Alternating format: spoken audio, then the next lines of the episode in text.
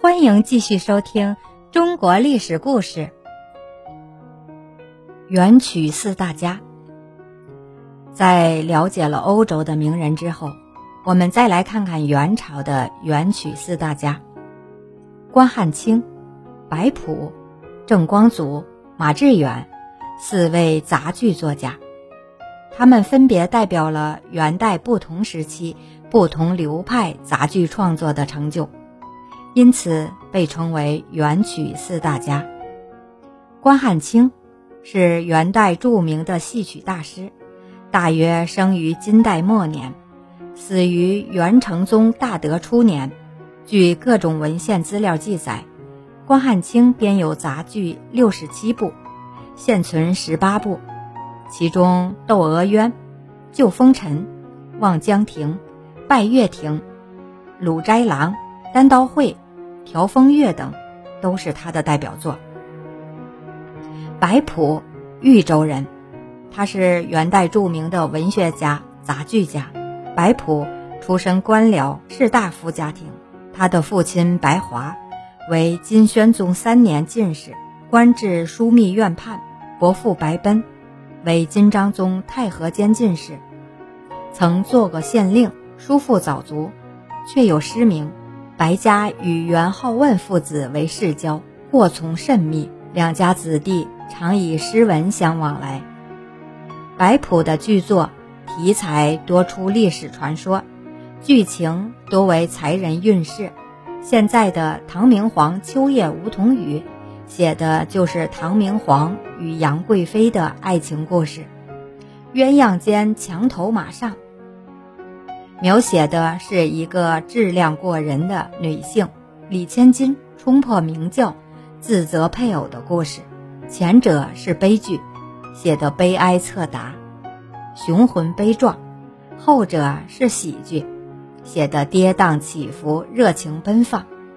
这两部作品历来被认为是爱情剧中的成功之作，具有极强的艺术生命力，对后代戏曲的发展。具有深远的影响。马致远，字千里，号东篱，以是孝陶明园之志。作品以反映退隐山林的田园题材为多，风格兼有豪放轻逸的特点，有描述王昭君传说的汉宫秋，以及任疯子等。汉宫秋被后人称作元曲的最佳杰作。汉宫秋是马致远早期的作品。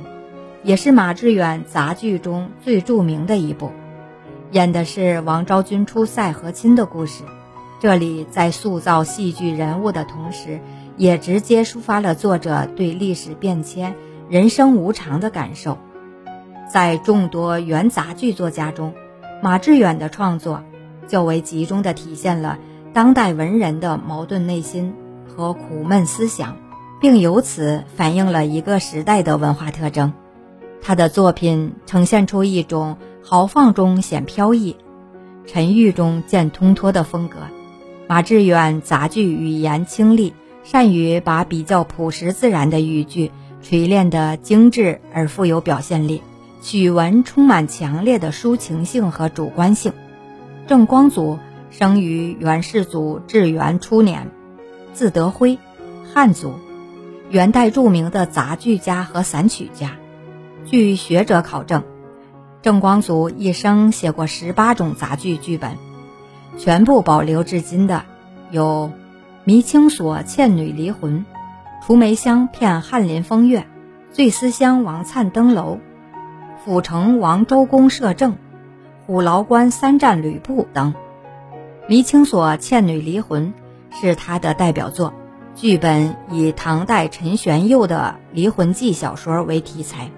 其大致情节是：秀才王文举与倩女指腹为婚，王文举不幸父母早亡，倩女之母便有毁约的打算，借口只有王文举得了进士之后才能成婚，想赖掉这门婚事。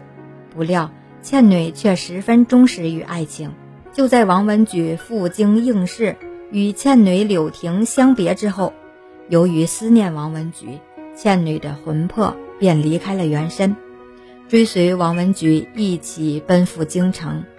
而王文举却不知是倩女的魂魄与他在一起，还以为是倩女本人同他一起赴京。后来，王文举状元及第，协同倩女魂魄回家探亲，倩女魂魄与身体才合二为一，一对恩爱夫妻得到了团圆。感谢您的收听，愿我的声音化作清晨的一缕茉莉香，每天都陪在您身边。